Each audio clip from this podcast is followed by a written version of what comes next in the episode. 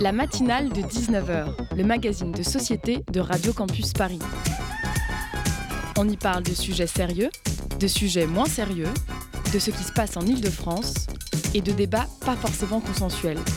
Tous les jours du lundi au jeudi sur le 93.9. Coucou tout le monde, j'espère que vous allez bien. Moi ça va, mais je suis très fatiguée ces derniers jours. Est-ce que c'est à cause du froid qui est apparu sans transition? Je ne sais pas. Sinon, petit racontage de vie comme d'habitude.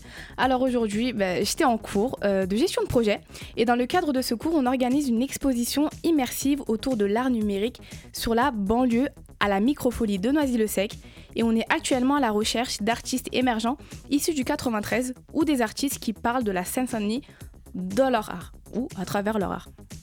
Alors si tu m'écoutes et si tu te sens concerné ou si tu as des amis ou de la famille qui n'osent pas se lancer, vous pouvez nous contacter à notre adresse mail 93 courbes c o u r b e s bien avec un s gmail.com et vous pouvez aussi nous retrouver sur Facebook, Instagram et Twitter 93 courbes avec un s toujours. Euh, et voilà.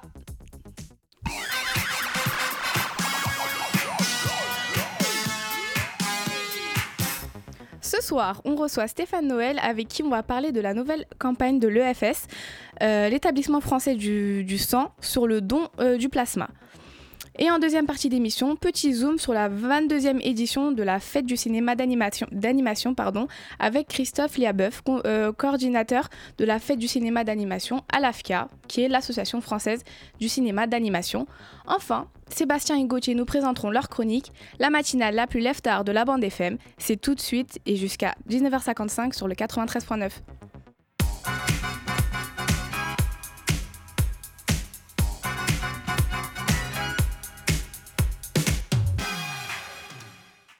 Euh, ce soir, il doit avoir Jade à mes côtés. Elle a un petit peu de retard. Euh, du coup, on la reprendra peut-être plus tard. Et notre invité est Stéphane Noël, directeur de l'EFS, l'établissement français du sang. Bonsoir, merci d'être avec nous ce soir. Bonsoir. Alors, euh, bah, en attendant l'arrivée de Jade, j'aimerais vous poser quelques questions. Déjà, dans un premier temps, est-ce que vous pouvez vous présenter et ensuite présenter l'EFS Écoutez, je suis Stéphane Noël, je suis directeur de l'établissement français du sang en Ile-de-France. Et l'EFS, c'est un organisme qui est chargé d'organiser la collecte des produits sanguins et de les mettre à disposition des patients. Donc c'est une mission tout à fait essentielle en matière de santé publique, dans la mesure où, malheureusement, un certain nombre de nos concitoyens, tous les jours, ont besoin de produits sanguins pour pouvoir vivre, voire pour pouvoir survivre. Et donner son sang est un acte de générosité, est un acte citoyen, mais surtout c'est un acte essentiel pour beaucoup de personnes qui en ont besoin. Et merci beaucoup de, m'inviter aujourd'hui dans la mesure où les jeunes et les jeunes étudiants dont vous faites partie euh, sont des gens qui se mobilisent beaucoup, mais on a encore plus besoin de leur mobilisation actuellement, tout simplement parce que nos stocks de produits sanguins sont toujours en légère tension. Et j'ai besoin de vous. J'espère que vous n'aurez jamais besoin de la transfusion sanguine. J'espère que jamais vous n'aurez besoin d'avoir une transfusion de produits sanguins. Par contre, j'ai besoin de vous parce que tout à l'heure, demain, dans les jours qui viennent, des gens pourront avoir un accident de voiture. Des jeunes mamans pourront, à l'occasion d'un accouchement, faire ce qu'on appelle une hémorragie de la délivrance, qui est un segment extrêmement brutal et important qui exige une prise en charge transfusionnelle importante dans ces circonstances-là. Ce sont des gens qui sont atteints d'un cancer du sang, pour lesquels nous avons besoin de pouvoir apporter un support transfusionnel pour permettre à ces gens de vivre ou de survivre. De fait, il est tout à fait essentiel que la population se mobilise et que les jeunes se mobilisent. Donc merci beaucoup pour votre invitation. Je vous en prie, vous êtes la bienvenue. D'ailleurs, j'avais une question. Euh, moi, je sais que j'ai des, je suis anémique, enfin j'ai été anémique, mm. souvent j'ai des carences. Et dans cette situation-là, est-ce qu'il y a des conditions pour donner mon sang ou euh, Alors effectivement, quand euh, quelqu'un vient donner son sang, eh bien, on va faire un certain nombre de vérifications. Les vérifications vont être essentielles pour vérifier que le don du sang ne présentera pas de risque pour le donneur ni pour le patient qui recevra les produits sanguins. De fait, quand un donneur va venir donner son sang, il y a différentes étapes. L'une d'elles, qui est tout à fait importante, vous allez renseigner un premier questionnaire. Ce questionnaire va pouvoir permettre de lister un certain nombre d'éléments que nous allons interpréter afin d'apprécier si vous pouvez donner votre sang sans prendre de risque pour vous-même ou pour le patient. Et parmi les éléments qui constituent la sécurité de l'acte transfusionnel, de l'acte de prélèvement, eh bien on va s'assurer que, au regard de votre historique de don, si vous êtes un donneur connu, ou en faisant un petit test, sur le bout du doigt, on va prendre une petite goutte de sang sur le, bout du doigt, sur le bout du doigt, ça ne fait pas mal. C'est, euh, on va s'assurer que vous n'êtes pas anémique et que vous pouvez donner votre sang en toute sécurité. Donc c'est important de donner son sang, mais c'est un acte qui est très sécurisé pour vous. Merci pour cette réponse. Euh, du coup, l'EFS euh, lance une campagne pour promouvoir le don du plasma. Est-ce que votre première campagne, est-ce que c'est votre première campagne? Effectivement, c'est notre première campagne pour euh, le don de plasma. C'est un don qui est euh, un don euh, important dans la mesure où aujourd'hui, il faut savoir que beaucoup de patients n'ont malheureusement pas l'ensemble des traitements dont ils ont besoin pour pouvoir être pris en charge. Le plasma nous sert pour deux raisons. Une première raison va être administrée en relation avec d'autres produits sanguins, des globules rouges, des plaquettes, notamment en cas d'hémorragie massive. Et puis, le plasma est aussi un produit qui va permettre la production de médicaments dérivés du sang. Le plasma, c'est le liquide qui transporte les cellules, les globules rouges dans le sang. Et cette partie liquide, elle comporte un certain nombre d'anticorps et de protéines qui sont tout à fait essentiels et qui vont nous permettre de pouvoir produire des médicaments dérivés du sang. Et ces médicaments dérivés du sang sont essentiels pour euh, la prise en charge de patients, notamment immunodéprimés, enfin des maladies généralement très lourdes très grave et qui exige que nous puissions avoir beaucoup plus de plasma aujourd'hui en France dans la mesure où nous manquons cruellement de plasma pour produire ces médicaments dérivés du sang. Surtout qu'une personne euh, immunodéprimée a besoin de l'équivalent de 14 litres de plasma par mois à vie, euh, selon euh, certains chiffres, si vous pouvez le, confirmer aussi. J'ai également compris dans, cette nouvelle campagne de l'EFS qu'il y avait l'objectif aussi de réduire la dépendance de la France euh, vis-à-vis des États-Unis, puisque euh, je crois qu'aujourd'hui, euh, un tiers des besoins des, hôpitaux est fourni par la France, mais les deux tiers sont importés des États-Unis. et si vous pouvez m'éclaircir ce sujet, normalement, en fait, aux États-Unis, ce n'est pas les mêmes protocoles au niveau du prélèvement du plasma. Et donc, ils peuvent donner jusqu'à deux fois par semaine c'est bien ça aux États-Unis. Et aussi, ils sont rémunérés. Donc, euh, c'est pas les mêmes, euh, les mêmes protocoles. Est-ce que du coup, le fait de euh, refaire cette campagne et de redonner, euh, on va dire, de la, communication au don de plasma, ce serait aussi une forme de, ce serait aussi une forme de, de pouvoir mettre ce don de plasma, cette collecte de plasma, avec des normes qui sont même plus saines pour les, les, les, donneurs, puisque aux États-Unis, c'est pas les mêmes protocoles. C'est bien ça aussi le, cet enjeu-là du don de plasma. Alors en fait, il y a beaucoup de questions dans, dans, dans, dans votre question et, on va essayer d'ouvrir les différents tiroirs pour, euh, pour les traiter. Le premier élément, vous avez raison, aujourd'hui, nous manquons de, de, plasma en France, mais pas qu'en France, hein. en Europe en général, et d'ailleurs l'ensemble des pays européens sont en train de se mobiliser pour relever ce défi du plasma. Et aujourd'hui, il y a une pénurie qui est croissante, puisque les besoins augmentent au fur et à mesure. Et aujourd'hui, nous n'arrivons pas à faire face à l'ensemble des besoins des patients. Et donc, il est absolument essentiel que nous puissions relever ce défi. Les chiffres que vous avez cités, les ordres de grandeur, sont à peu près les bons. Donc, euh, je ne vais pas y, revenir. Et globalement, aujourd'hui, euh, il faut que nous puissions passer d'à peu près 900 000 litres de plasma à 1 400 000 litres en quelques années. Et pour le faire, ça exige une mobilisation extrêmement forte de la population de l'ensemble des donneurs déjà connus, mais aussi des gens qui nous écoutent, qui ne donnent pas encore leur sang, qui ne donnent pas encore leur plasma. Et puis, euh, on le sait, hein, les gens se disent oh, j'ai un peu peur de l'aiguille, euh, j'ai pas le temps. Euh. bon, on va traiter tout de suite la question de la peur de l'aiguille. Généralement, les femmes et, la jante féminine résistent très bien à l'aiguille, les hommes ont un peu plus de réticence, donc je ne comprends pas. Mesdames, il va falloir convaincre vos collègues masculins d'aller donner leur sang et leur plasma. On entend souvent j'ai pas le temps. Alors on a le temps d'aller au bar, on a le temps de, flâner, on a le temps, mais on ne trouve pas le temps. Et après c'est une question de priorité. Est-ce que donner mon sang, est-ce que venir en aide aux autres est une priorité ou pas mhm. Et je pense qu'aujourd'hui, il faut qu'on arrive à travailler sur cette échelle des priorités parce que, une nouvelle fois, des patients ont besoin de nous.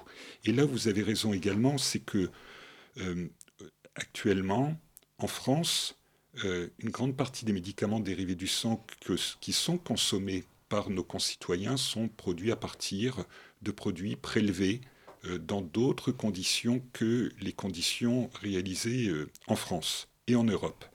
Alors, je pense qu'il ne faut pas qu'on ouvre la question du débat autour de est-ce que ces médicaments sont sûrs ou pas sûrs pour les patients. Il y a un certain nombre de traitements qui sont mis en place, un certain nombre mhm. de, procédés permettant de, de, garantir un certain nombre de prérequis nécessaires pour assurer la sécurité des patients. En revanche, ça soulève des questions autour de l'éthique du don, autour du don de soi. Ça soulève des questions autour des motivations qui amènent les donneurs mhm. qui donnent leur sang à venir donner. Quand euh, vous avez des incitations financières pour venir donner votre sang, au bout d'un moment, est-ce que vous venez vraiment pour donner parce que quelqu'un a besoin? De, ce produit mhm. ou est-ce que vous donnez parce que vous avez besoin de cet argent pour manger, voire pour d'autres activités hmm, moins saines euh, et ça, ce sont des questions tout à fait fondamentales et qui questionnent, y compris sur euh, finalement, est-ce que ces donneurs qui, à un moment donné, ont une incitation si forte et qui viennent donner parce qu'ils ont besoin de cet argent, mhm. ne mettent pas eux-mêmes leur propre santé en danger pour pouvoir absolument avoir cet argent mhm. au bout du compte. Et il y a un certain nombre de reportages qui ont été faits. Il y en a eu un absolument remarquable qui a été fait, qui a été diffusé sur Arte il y a à peu près deux ans et demi, trois ans, et qui permettait de témoigner qu'effectivement, à un moment donné, la motivation n'était pas une motivation pour rendre service aux autres quand on est en système non éthique, mais que la vraie motivation était une motivation parce que les gens avaient besoin de cet argent pour vivre, voire pour s'acheter des choses euh, pas très saines au bout du compte. Voilà. Donc le système éthique est absolument essentiel dans la mesure où il est aussi là pour préserver la santé du donneur et quelque part aussi celle du patient. Et ça prouve aussi une philosophie de société différente. Les États-Unis fonctionnent sur le, la rémunération aussi parce qu'on n'est pas dans le même système social, on n'est pas dans le même système de santé. Et euh, je pense que ça serait. c'est aussi une question ouais, éthique et philosophique de préserver ce système-là euh, qui, euh, qui est uniquement sous la, sous la forme de, du volontariat, euh, puisque ça, ça engendrerait donc de, différentes philosophies de ce que c'est la santé, de ce que c'est euh, euh, l'altruisme des autres. J'ai une petite question. D'après mes, mes, recherches, justement, on a une hausse de cette demande de plasma, même dans le monde entier, hein, pas, pas qu'en France. D'où vient cette hausse en fait? Est-ce qu'il y a plus de malades? Qu'est-ce que c'est cette raison de cette hausse? Alors cette hausse, elle, est, liée à beaucoup de facteurs, mais je pense qu'il y a l'un des facteurs tout à fait importants, c'est que les patients, euh, nous arrivons de mieux en mieux à les soigner, ils évoluent, euh, ils, évoluent en âge, ils évoluent en taille, et généralement les posologies peuvent être liées à la corpulence euh, des patients. On le voit très bien sur d'autres types de traitements en, France, par exemple sur la population des patients drépanocytaires, sur lesquels nous avons des besoins de sang très particuliers, des sangs rares.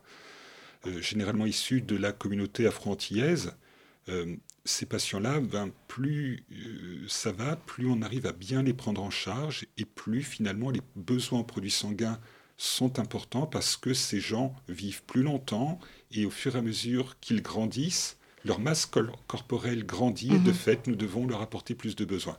Sur les médicaments dérivés du sang, il y a un deuxième phénomène important. C'est que le niveau de vie des différents pays évolue avec le temps et les pays qui pouvaient être en retard dans la prise en charge de certaines pathologies eh bien, sont en train de rattraper euh, leur retard par rapport aux meilleures pratiques et de fait commencent eux aussi à utiliser ces médicaments dérivés du sang pour prendre en charge leur propre population, ce qui est une bonne chose, mais ce qui met en tension l'ensemble du marché mhm. du plasma au niveau international et ce qui conduit à ce que nous ayons ces pénuries qui sont de plus en plus importante. Et c'est ce qui conduit aussi l'Europe à un moment donné à dire il faut que nous puissions passer un cap et il faut que nous puissions absolument accroître au mhm. niveau européen la collecte de plasma. La France avait déjà pris ce chemin il y a quelques années avec une vraie volonté, une vraie ambition portée par le gouvernement, avec deux acteurs euh, essentiels pour le permettre. Et nous sommes aujourd'hui dans cette stratégie de devoir absolument accroître la production de plasma matière première pour venir en aide auprès de ces patients. Je voudrais peut-être, avant de, conclure, parce que je comprends qu'il euh, faut peut-être que nous concluions, euh, insister sur le don du sang. On parle beaucoup du don du plasma ce soir, il est important, mais le don du sang est tout aussi important. une nouvelle fois, j'invite vraiment euh, vos auditeurs à se mobiliser, à nous rejoindre. Donner son sang, c'est une heure de son temps. En une heure, vous sauvez trois vies. Nous faisons beaucoup de collectes sur les campus universitaires, dans les écoles d'ingénieurs, dans les écoles en général. Venez nous rejoindre. Et puis, si vous vous posez des questions, vous ne savez pas trop, vous avez peur, nos personnels sont là pour vous renseigner. Donc, passez une tête, venez voir, renseignez-vous. Nos, nos infirmiers, nos infirmières sont charmants et vous passerez un bon moment avec vous, avec nous. Et en plus de ça, vous aurez le sentiment du devoir accompli et d'avoir accompli une véritable bonne action. Merci pour cet éclairage, euh, Stéphane Noël. Merci à Stéphane Noël et Jade pour cet échange très intéressant. On continue juste après la pause musicale avec euh, Bad Blood de Taylor Swift. Cause baby, now we got bad blood. You know it used to be mad love. So take a look what you've done. Cause baby,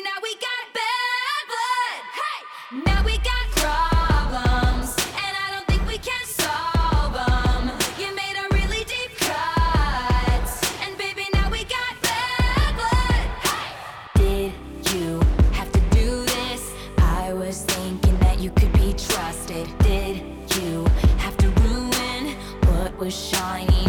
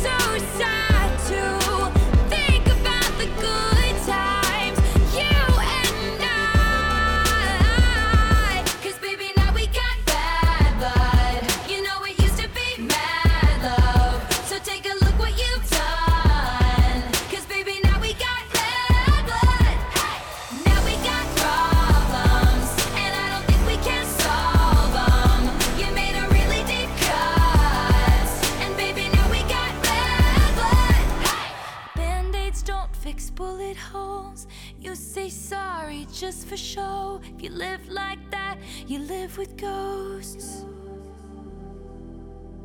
Band aids don't fix bullet holes. You say sorry just for show. If you live like that, you live with ghosts.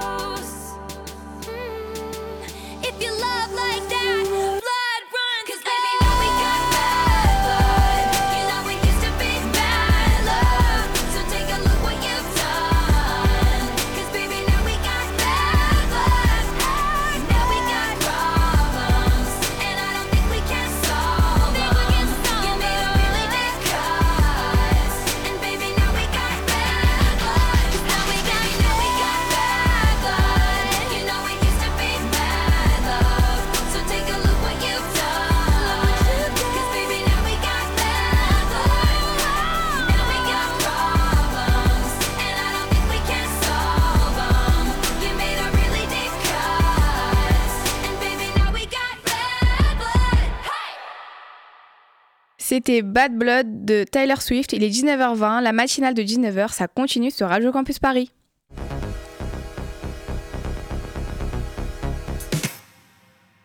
On est avec Stéphane euh, Noël et Jade Taillard qui nous a rejoints et qui nous parlent euh, de la campagne de l'EFS pour promouvoir le don de plasma et de sang.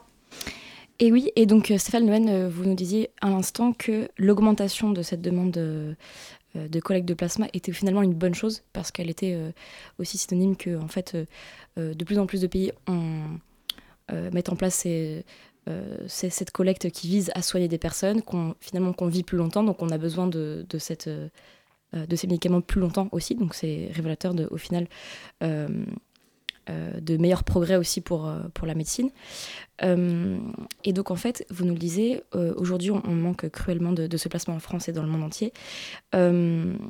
L'objectif de cette nouvelle campagne, c'est de récolter 1,4 million de litres de plasma d'ici 5 ans, ce qui représentera à cette échéance 700 000 prélèvements supplémentaires par an. quels sont les, risques, quels sont les enjeux si les objectifs n'arrivent pas à être atteints? On n'espère pas, mais qu'est-ce que ça représente euh, à l'échelle de la France comme, euh, comme enjeu si euh, on n'arrive pas à, convaincre à ce nombre de, personnes de, faire des dons de, plasma?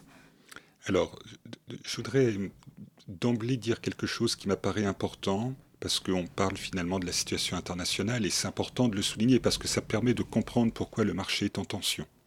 Je voudrais ajouter néanmoins un point qui est fondamental, c'est que dans l'organisation euh, des pays autour des enjeux de transfusion sanguine, l'objectif c'est que chaque pays tende vers euh, les besoins nécessaires pour ses populations. Et donc le plasma que l'on va collecter en France a vocation à soigner des patients en France. Donc on est organisé comme ça, il y a tout un système de traçabilité avec euh, un partenaire industriel qui s'appelle le, LFB, Laboratoire du fractionnement et des laboratoires français du fractionnement et des biotechnologies, et donc qui est partenaire de l'EFS pour transformer ce plasma en médicament à destination des patients français. Je pense que c'est important de le dire mmh. pour ne pas qu'il puisse y avoir d'amalgame. Ça, c'est le premier point. Le deuxième point qui m'apparaît essentiel par rapport à la question que vous soulevez, on ne se projette pas dans l'idée qu'on n'y arrivera pas. Bien sûr, vous avez euh, raison. On est là pour faire mm. en sorte qu'on y arrive. Mm. Et donc ça veut dire quoi? Ça veut dire qu'il faut mobiliser des donneurs. Et merci beaucoup de nous accueillir ce soir pour, euh, pour le, permettre. Mm. Parce que nous avons véritablement besoin de mobiliser, de mobiliser fortement, parce que nous n'y arriverons que grâce aux donneurs.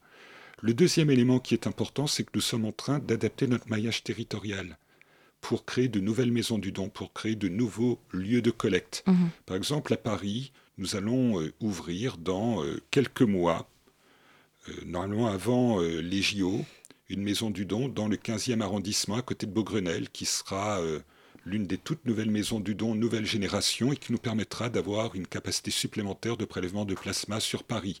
Nous allons mhm. transformer notre maison du don qui aujourd'hui se trouve dans l'hôpital européen Georges Pompidou en ce qu'on appelle un plasma center. Alors on n'aime pas trop les, les franglais, euh, mais voilà, on va créer un site totalement dédié à la collecte de plasma sur Paris. Et ce site aura pour seule vocation de collecter du plasma euh, tous les jours de la semaine avec une organisation qui sera adaptée et des personnels formés euh, en conséquence.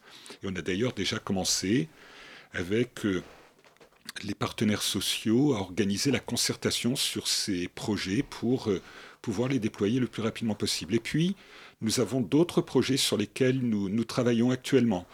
Euh, nous avons un réseau extrêmement dynamique de bénévoles qui nous accompagnent parce que les associations de donneurs de sang, euh, qui se trouvent dans les communes, mais également dans les écoles, dans les universités, sont des partenaires importants pour nous.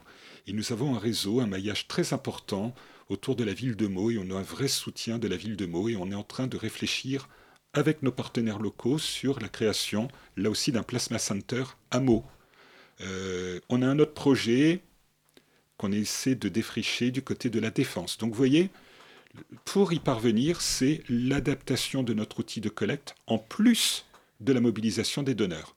Mhm. Les deux sont essentiels, sont importants et nous sommes en train de réfléchir à d'autres idées derrière. Donc, on n'a pas le choix, on doit y arriver. La question de euh, qu'est-ce qui se passe si on ne réussit pas, elle ne se pose pas pour nous. Ok, très bien. Et on compte sur vous. Très bien. Euh, je le rappelle, euh, vous avez un site internet où on peut voir où on peut faire un don de plasma. Il y a des prises de rendez-vous possibles, on peut voir nos horaires, etc. Et aussi, par ailleurs, il, y a un test pour voir si on peut être donneur. C'est bien ça Oui, tout à fait. Voilà. Donc, les caractéristiques pour être donneur, plus de 55 kilos, c'est ça 50 kilos. 50 kilos. Mm. Et en plus, comme euh, on, l'a dit aussi par ailleurs, euh, parfois il y a moins de contraintes que le, don de sang. Euh, plus de personnes peuvent le donner puisque des personnes, par exemple même des sportifs de haut niveau ne peuvent pas trop le donner parce que ça engendre des problématiques sur leur performance, etc. Alors que le don de plasma, ce n'est pas le cas. Est-ce que vous avez d'autres d'autres moyens d'atteindre la population que les médias aujourd'hui? Est-ce que, par exemple, vous avez euh, des projets de sensibilisation dans les écoles ou euh, euh, pour atteindre, on va dire, éduquer dès le plus jeune âge, même s'ils ne peuvent pas le donner puisqu'il faut être majeur, mais éduquer dès le plus jeune âge cet altruisme en fait et de, préserver du coup ce, modèle de, de santé-là qui est sur le volontariat? Alors, euh, dans, les questions que vous, avez, que vous avez soulevées, ou en tout cas dans les remarques que vous avez faites, il y en a une qui est importante, c'est pour donner, c'est facile. On va sur notre site internet, il y a une rubrique Où donner. Là, vous cliquez, euh, voir, on a une application, je vous invite à télécharger l'application parce que maintenant les jeunes ont tous un smartphone, vous mettez don du sang dans Apple Store ou dans Google Store ou euh, et vous allez trouver notre application. Ça va vous géolocaliser, vous trouverez la collecte la plus proche de chez vous, de là où vous habitez, de votre école, etc. Ensuite, vous prenez rendez-vous pour un don de sang total, un don de plasma. Le don de plasma se fera essentiellement, exclusivement pardon, sur nos maisons du don. Une fois que vous avez pris rendez-vous, vous aurez un petit test d'éligibilité. Ça vous permet de ne pas venir de manière inutile dès lors que ce petit test montre que vous avez fait un voyage où il ne faut pas, vous avez fait un tatouage, vous avez euh, soigné une carie, euh, mhm. et il y a à chaque fois des petits délais à respecter. Donc faites ce petit test d'éligibilité. Mais ce qu'il faut retenir pour donner son sang, les critères les plus essentiels, c'est 1, il faut avoir entre 18 et 70 ans. 2, mhm. il faut peser plus de 50 kilos. Et 3, il faut se sentir en pleine forme. Et je pense que parmi vos auditeurs, la plupart des auditeurs cochent ces trois critères. Une fois que vous respectez ces trois critères, globalement, vous allez être éligible. Après, vous l'avez fort justement bien dit, euh, le don de plasma est parfois euh, possible alors que le don de sang n'est pas possible. Je vais prendre quelques exemples ou un exemple. Mhm. Quand vous voyez dans, voyagez dans, certains, dans certaines contrées, vous ne pouvez pas donner votre sang. Par contre, vous pourrez donner votre plasma tout simplement parce qu'il y a après des, des, traitements qui sont faits sur le plasma qu'on ne peut pas faire sur le don de sang. Mhm. Et c'est ce qui autorise la possibilité de pouvoir donner son plasma dans, quand on voyage dans certains endroits versus dans d'autres. Euh, et puis alors, euh, la dernière remarque que vous aviez faite, pardon, je l'ai oubliée, donc vous allez me la reposer. Bien sûr. C'était par rapport au. Est-ce que vous envisagez, envisagez d'autres campagnes, mais cette fois-ci oui, peut-être la sensibilisation chez les jeunes. Euh, oui. Alors, on, démarre en fait cette campagne sur le don de plasma et cette, cette démarche qui est tout à fait nouvelle dans la mesure où jusqu'alors on était assez réticent à l'idée de communiquer uniquement sur le plasma. Par contre, des démarches de communication auprès de la population et dès le plus jeune âge, c'est quelque chose que nous mettons déjà en place.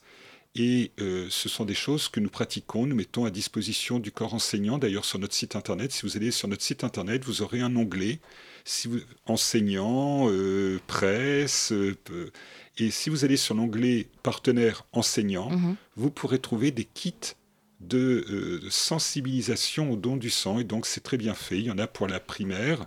il y en a pour le niveau collège, il y en a pour le niveau lycée, ce qui permet au corps enseignant de pouvoir utiliser ces, c'est ce, kit de communication et de d'informer. Et puis, nous avons des partenaires bénévoles, comme je l'indiquais tout à l'heure, qui font de la sensibilisation dans les écoles, parce que généralement, l'école, les jeunes, c'est là où euh, c'est aussi des gens qui sont des prescripteurs vis-à-vis des parents, et donc c'est effectivement important de le faire. Très bien, merci beaucoup. Merci Stéphane Noël, euh, qui, je le rappelle, directeur de l'EFS d'Île-de-France d'être venu euh, parler bah, du lancement de votre campagne pour le don du plasma et euh, notamment le, don du sang. C'était un échange très très enrichissant et je, pense que c'est très important d'en parler. Et merci à toi, Jade, bah, pour cette interview. Merci. Et maintenant, on écoute Laissez aller de Julien Granel.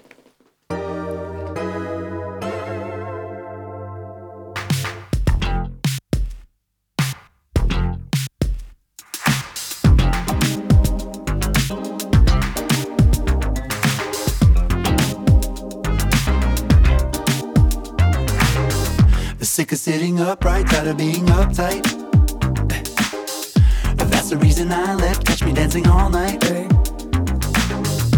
Leave your worries behind just to shake your behind. Cause when you check out my moves, you don't wanna be mine. Faut que tu laisses aller, réveille-toi et danse. L'avenir est salé et souvent trop tu penses. Faut que tu laisses aller, que tu te laisses une chance.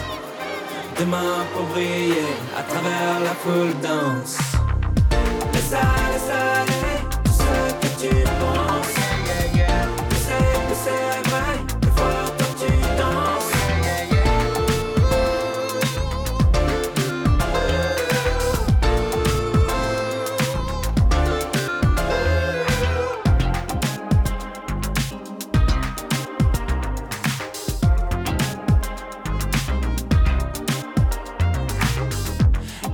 chill pill, even if you're not ill. Got your stomach in that how you wanna feel. Mm, no, no. So go and grab your best suit, get ready to let loose. Cause everything feels better with some tenderness, ain't that the truth? Faut que tu laisses aller, réveille-toi et danse. L'avenir est salé et souvent trop tu penses. Que tu laisses aller, que tu te laisses une chance. Demain pour briller à travers la foule danse.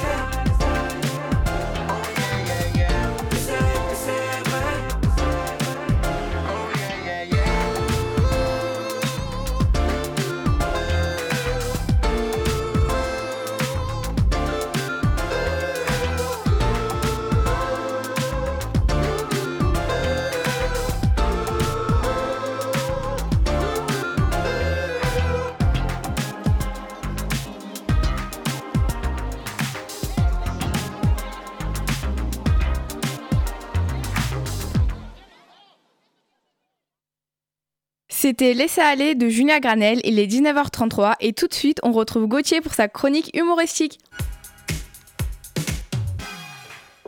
Bonsoir. Cette semaine, c'est ma 22e chronique sur ces ondes et comme il y a deux semaines, vous savez, j'ai envie de faire un petit hommage à la chanson française.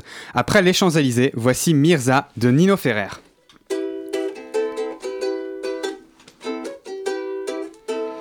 Vous avez pas vu Mirza Oh là là là là là avez pas vu Mirza.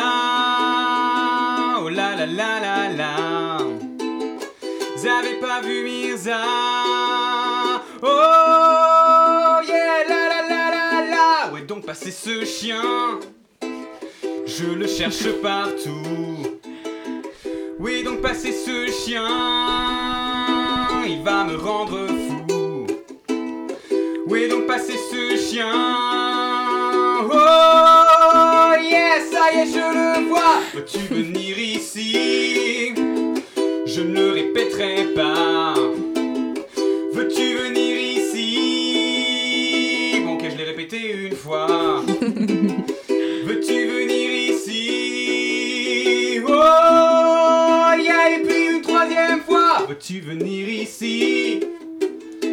D'accord, une quatrième fois. Veux-tu venir ici? Et puis une cinquième fois.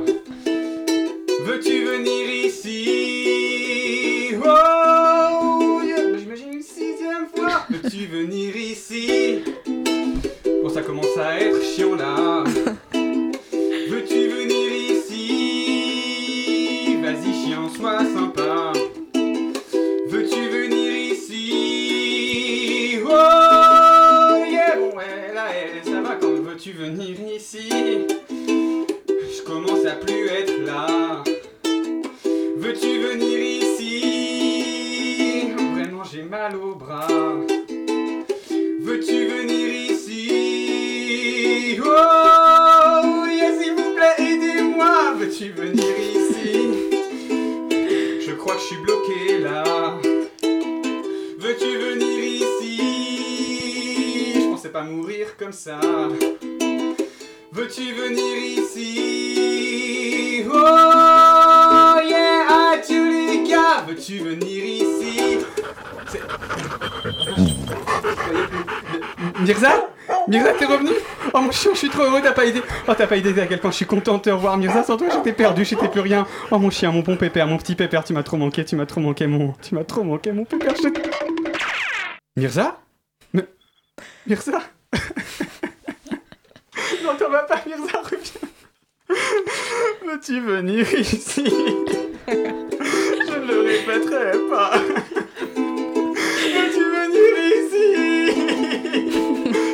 Reviens-moi Veux-tu venir ici? Il ne reviendra pas. Adieu Mirza. Moi je t'aime. Oui, mais pas toi. Tu me manqueras. Bon, allez, stop là. C'est bon, ça suffira. Oh là là là là. Ouais, c'est bon, allez, c'est bon. Merci. La prochaine. Allez. Merci euh, Gauthier pour ta chronique.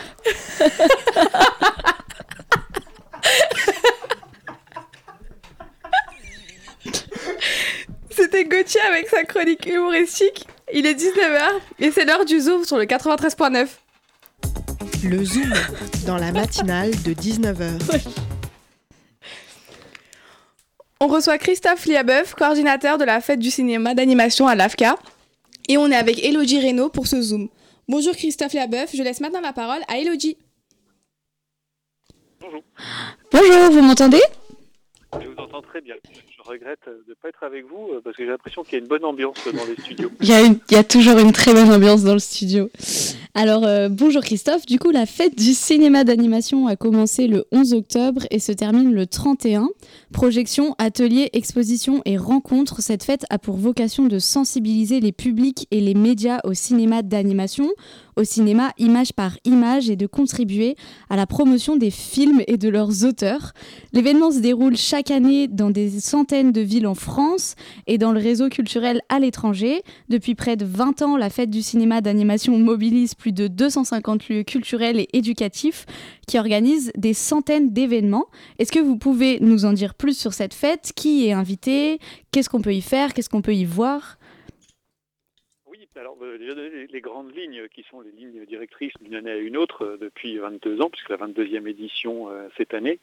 Euh, L'AFCA, en effet, l'Association française du cinéma d'animation, est un coordinateur euh, et un, facilitateur sur un dispositif comme ça. Donc, on vous l'a dit, il y a 200, plus de 250 euh, structures qui sont partenaires, quasiment 1000 événements à peu près dans le monde entier euh, qui se mettent en place. Donc, euh, évidemment, on ne, mais, euh, on ne fait pas tout, on, accompagne, on aide.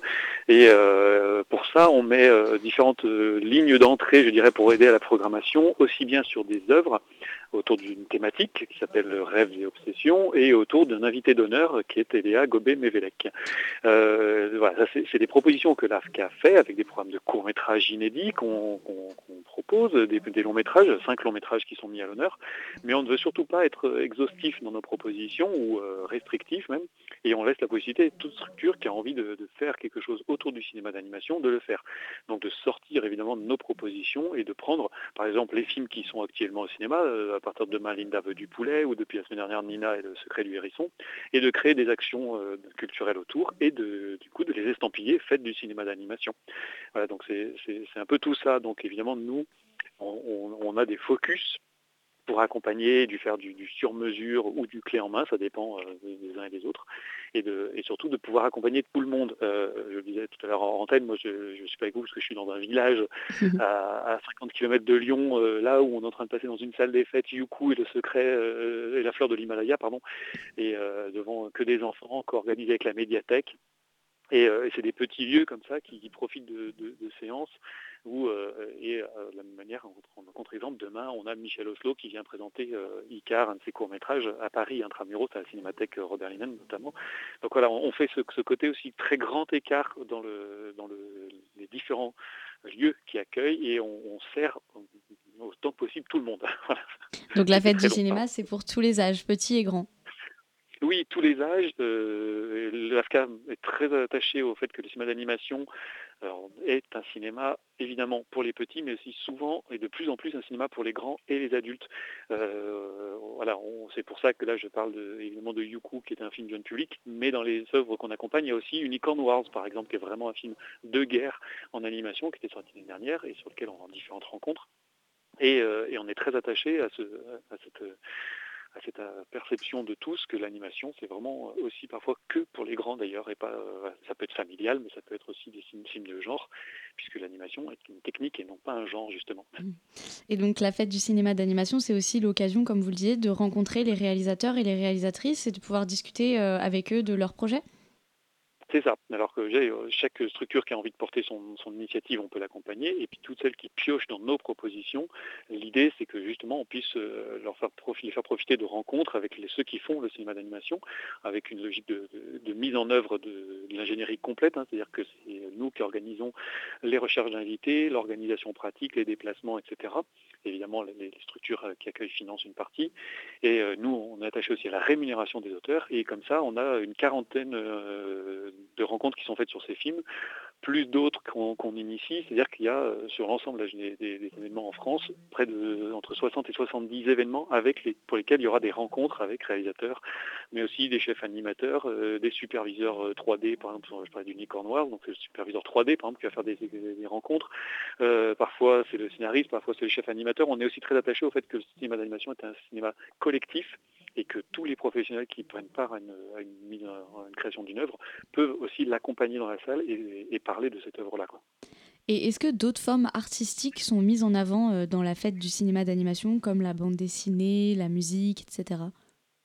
Alors il y a des liens puisqu'il y a, il y a des propositions aussi de ciné-spectacle au sens large qui peuvent être des ciné-concerts, euh, donc on peut s'emparer. Euh, il pourrait y avoir du, lien avec la bande dessinée. Alors on en a un lien d'une certaine manière parce qu'on travaille beaucoup avec euh, Magélis et euh, Angoulême, mhm. qui est un pôle d'excellence et, de, pôle, d'excellence sur le cinéma d'animation, mais qui est dans une, dans une cité où il y a de la bande dessinée, donc on a des, des passerelles. Et puis évidemment, il y a beaucoup de films et d'œuvres qui sont liées à la bande dessinée. Dans les œuvres qu'on accompagne, a Les Secrets de mon père, qui est une adaptation par exemple. Donc il y a plein de, passerelles entre l'image fixe et l'image animée, euh, bien évidemment.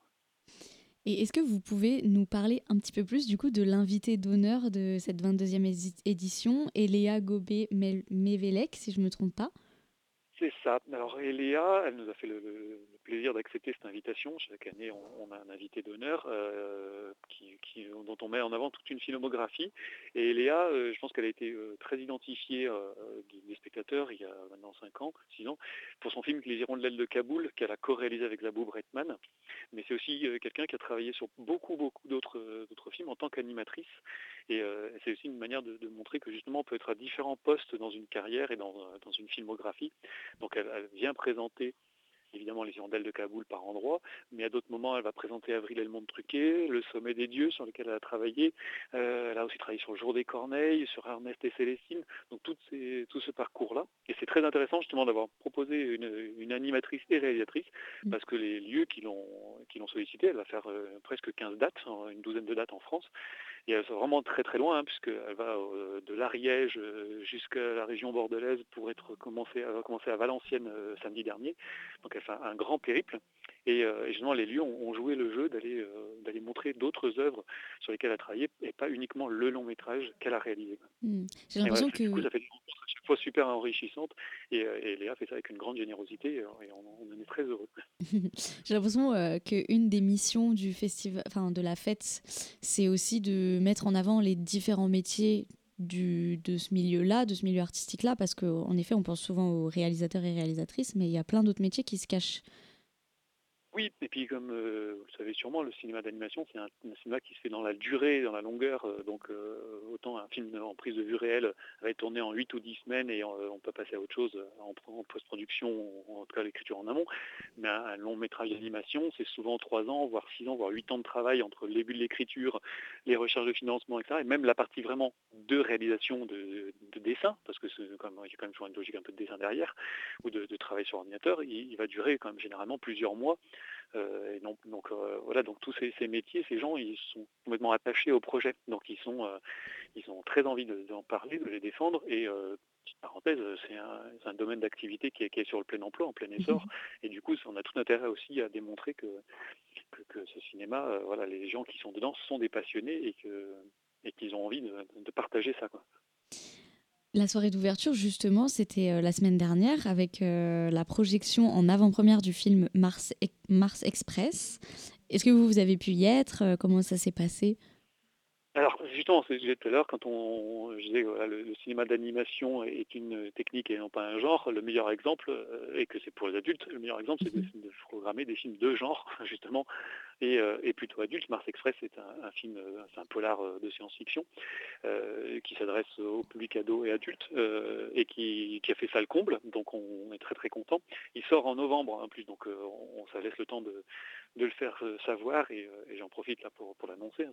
C'est fin novembre, donc pour tous ceux qui ont, qui ont plus, de, plus de 12 ans et qui ont envie de, vivre une expérience justement un peu différente dans le cinéma d'animation, retenez ces dates et allez voir Mars mm. Express de Jérémy Perrin.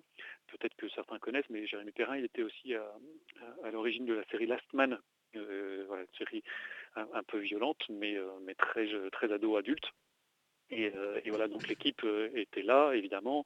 la semaine d'ailleurs repasse jeudi soir. Il y a une séance de la semaine à Paris pour les Parisiens. Ne pas hésiter à, aller voir ça à Saint-André-des-Arts avec les équipes d'écriture notamment qui viennent. Et c'est aussi une, petite nouveauté qu'on a fait sur la fête. Je, je digresse une seconde, mais on, a mis en l'honneur aussi des séries animées cette année on ne s'est pas arrêté au, court métrage et au long métrage, euh, dont on a plus l'habitude peut-être. Mais euh, voilà, on a, mis en avant euh, Last Man et aussi la série des Mystérieuses Cités d'Or dont c'était les 40 ans. Et pareil, le réalisateur a fait plusieurs rencontres pour venir un peu expliquer un peu de partout en France qu'est-ce que c'est que le travail d'une série animée, qui n'est pas du tout le, même fonctionnement qu'un long métrage, mais qui est aussi un travail au long cours, évidemment. Mhm. Alors peut-être dernière question, comment tout simplement on fait pour assister à un événement de la fête? Alors, on, en a connaissance évidemment par euh, les, organes de presse ou de proximité. On a, nous, après, euh, un portail unique qui est fait-cinéma-animation.fr sur lequel on référence euh, au maximum tout ce qui se passe en France et dans le monde. mais tout n'y est pas, donc même à côté de chez vous, peut-être qu'il y a du cinéma d'animation et une fête qui est, mise en œuvre sans que ça soit identifié par ce portail. Mais la, porte d'entrée, c'est d'abord ce, système-là. Vraiment, il y a un petit moteur de recherche et on retrouve euh, un peu toutes les villes euh, du monde dans lesquelles il se passe quelque chose. D'accord. Et eh ben, merci beaucoup, euh, Christophe. Donc, j'espère que vous avez tous bien, bien entendu. Rendez-vous sur le site du coup de la fête du cinéma d'animation. Et, voilà. Et puis, si il y a des choses près de chez vous, le début, c'est on accompagne toutes les initiatives, donc vous pouvez aussi avoir des proposer des projets et aller voir euh, voilà, votre médiathèque de, proximité, votre cinéma, votre centre culturel, euh, mais aussi euh, votre centre hospitalier ou autre, l'école. Voilà, toute, structure peut, participer. Et s'il n'y a rien à vous de chez vous cette année, posez peut-être la question et la porte d'un interlocuteur pas loin et, inscrivez-vous sur 2024 pour qu'on construise quelque chose près de chez vous. Quoi. Super. Eh ben, merci beaucoup d'avoir été avec nous, Christophe. Merci, merci à vous de votre accueil. et bonne soirée alors. Bonne merci. soirée et merci à toi Elodie pour ce, pour ce Zoom. Et tout de suite, on retrouve euh, Sébastien pour sa chronique humoristique. Après la pause musicale. Donc euh, maintenant, on écoute euh, Allo de Clara Luciani.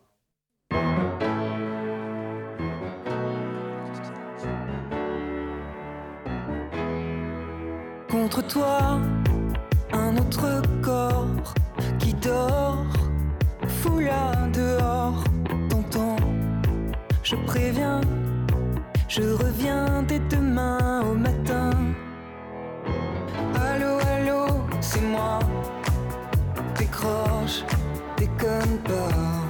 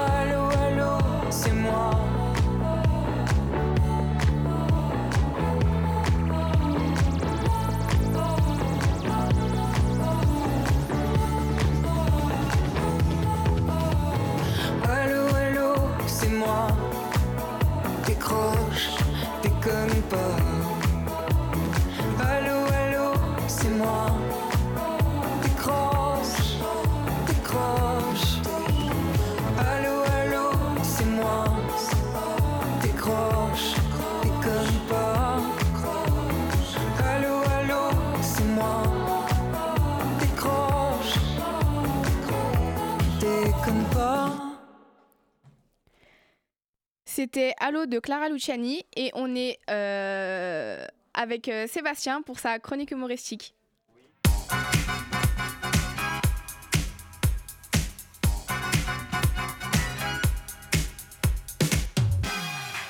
Salut Sébastien, Salut, ouais, c'était la première. vanne. Oula, ça grésille un peu, non Euh, Si j'ai rejoint euh, Radio Campus Paris au mois de mai, la matinale de 19h, c'est parce que j'avais un concept inédit en tête, le highlight de l'innovation radiophonique. C'était genre faire des chroniques mais qui parlent de l'actu et genre il y aurait de l'humour et tout dedans et évidemment comme c'est quelque chose d'ambitieux qui n'a jamais été fait auparavant dans l'histoire je m'étais imaginé que je ne serais plus capable de dormir paisiblement la nuit car je serais réveillé par les étoiles qui s'alignent pour applaudir mon génie créatif jusqu'au petit matin. Bon, et du coup, qui dit idée avant-gardiste dit stratégie révolutionnaire. Donc, ni une ni deux, j'ai mis à profit mon intellect surdimensionné et là, boum je claque des doigts car j'ai trouvé le truc. Et moi quand je trouve un truc j'apprécie claquer des doigts. Voilà un geste très radiophonique.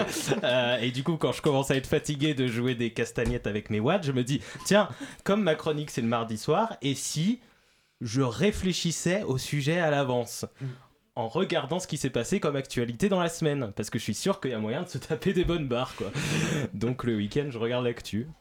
Je lis ce qui se passe dans le monde Ouais, et là je me dis, mais dans quel navire je me suis encore embarqué? Comment j'ai fait au niveau de mes choix de vie pour en arriver à me retrouver au milieu de ce pétrin? J'aurais pu choisir n'importe quelle autre activité pour m'occuper, comme par exemple jouer du hautbois, et ça aurait donné des conversations enrichissantes comme Au fait, je joue du hautbois maintenant, mais non. Si Voilà. Mais non, au lieu d'aspirer à devenir un prodigieux hautbois au boitien, au boisiste, au, au bois dormant, au bois au bal masqué. Bon bref, au lieu d'aspirer à devenir une étoile montante du hautbois, il a fallu que je me tienne informé des événements pour une meilleure compréhension des enjeux sociaux et politiques. Blablabla. J'ai envie de dire prise de tête. Enfin bon, on va pas y couper, c'est plus la peine que j'essaye de gagner du temps. Nous allons donc revenir sur les deux faits les plus marquants de ces derniers jours. Le record du monde de la plus grosse citrouille est celui du plus grand nombre de fromages sur une pizza, battus tous les deux il y a une semaine. À la demande générale de personnes, voici une analyse comparative entre ces deux événements. Donc déjà en termes d'identité du recordman, pour la pizza il s'agit de Benoît Bruel, pizzaiolo lyonnais, et pour la citrouille il s'agit de Travis Ginger, professeur d'horticul- d'horticulture californien.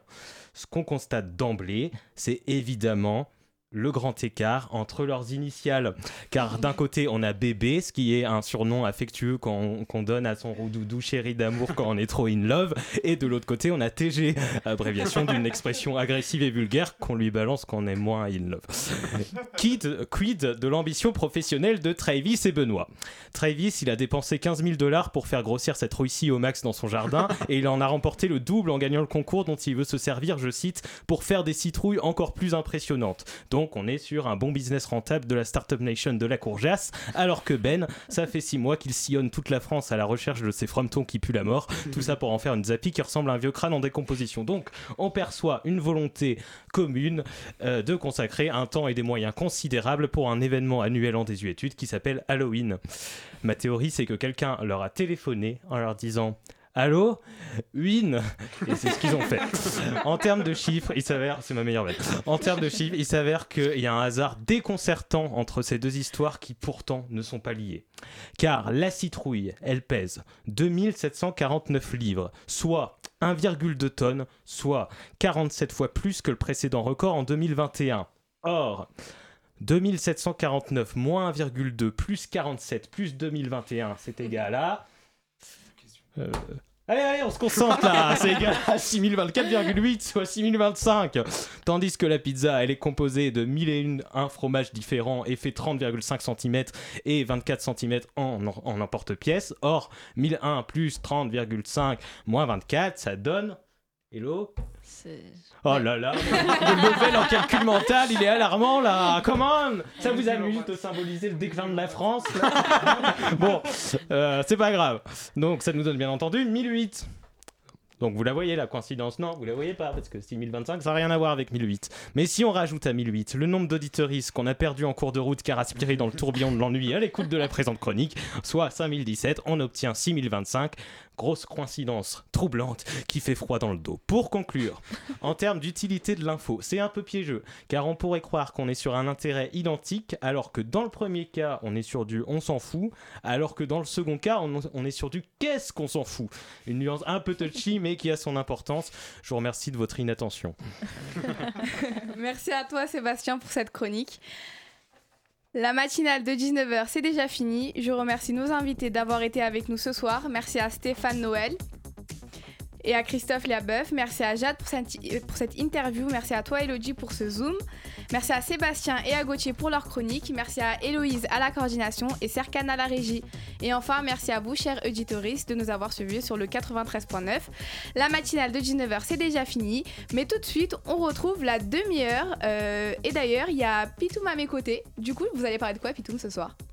Eh bien, ce soir, dans la demi-heure, on va parler de d'un peu d'actualité, comme d'habitude. Il se passe un peu des trucs en ce moment. Je sais pas si vous avez regardé. Ouais, j'ai remarqué, Euh, ouais. Voilà, quelques trucs dont on va causer un petit peu. On va surtout parler de la notion de justice, euh, savoir ce qu'est la justice. Euh, Est-ce que le monde dans lequel on vit est juste et que faire pour se battre si on trouve qu'il n'est pas juste Et on en parlera normalement avec Maître Brengart, qui est notamment un des avocats qui a déposé un recours au Conseil d'État contre l'interdiction des manifestations pro-palestiniennes, qui est étudié en moment. On devrait avoir la réponse demain. Voilà.